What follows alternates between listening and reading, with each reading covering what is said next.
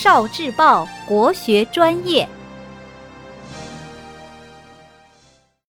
《国学小书屋》《弟子规》之董玉利用三余。读书法有三到：心、眼、口，信皆要。读书时应该做到三到。眼到、口到、心到，这确实非常重要。汉朝有个名叫董玉的人，他很小的时候就失去了父母。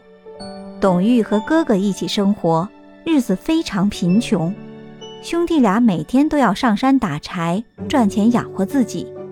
尽管如此，董玉还随身带着书，一有空就读书。后来。董玉成为了有名的学者，很多人来向他请教问题。董玉常常告诉他们：“你们回去把书多读几遍，自然就明白了。”有人说：“我没有那么多时间。”董玉说：“可以利用三余时间。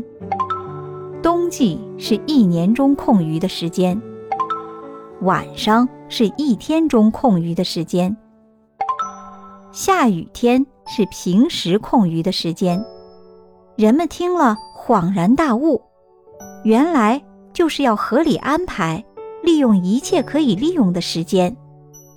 哦，聆听国学经典，汲取文化精髓，关注今生一九四九，伴您决胜大语文。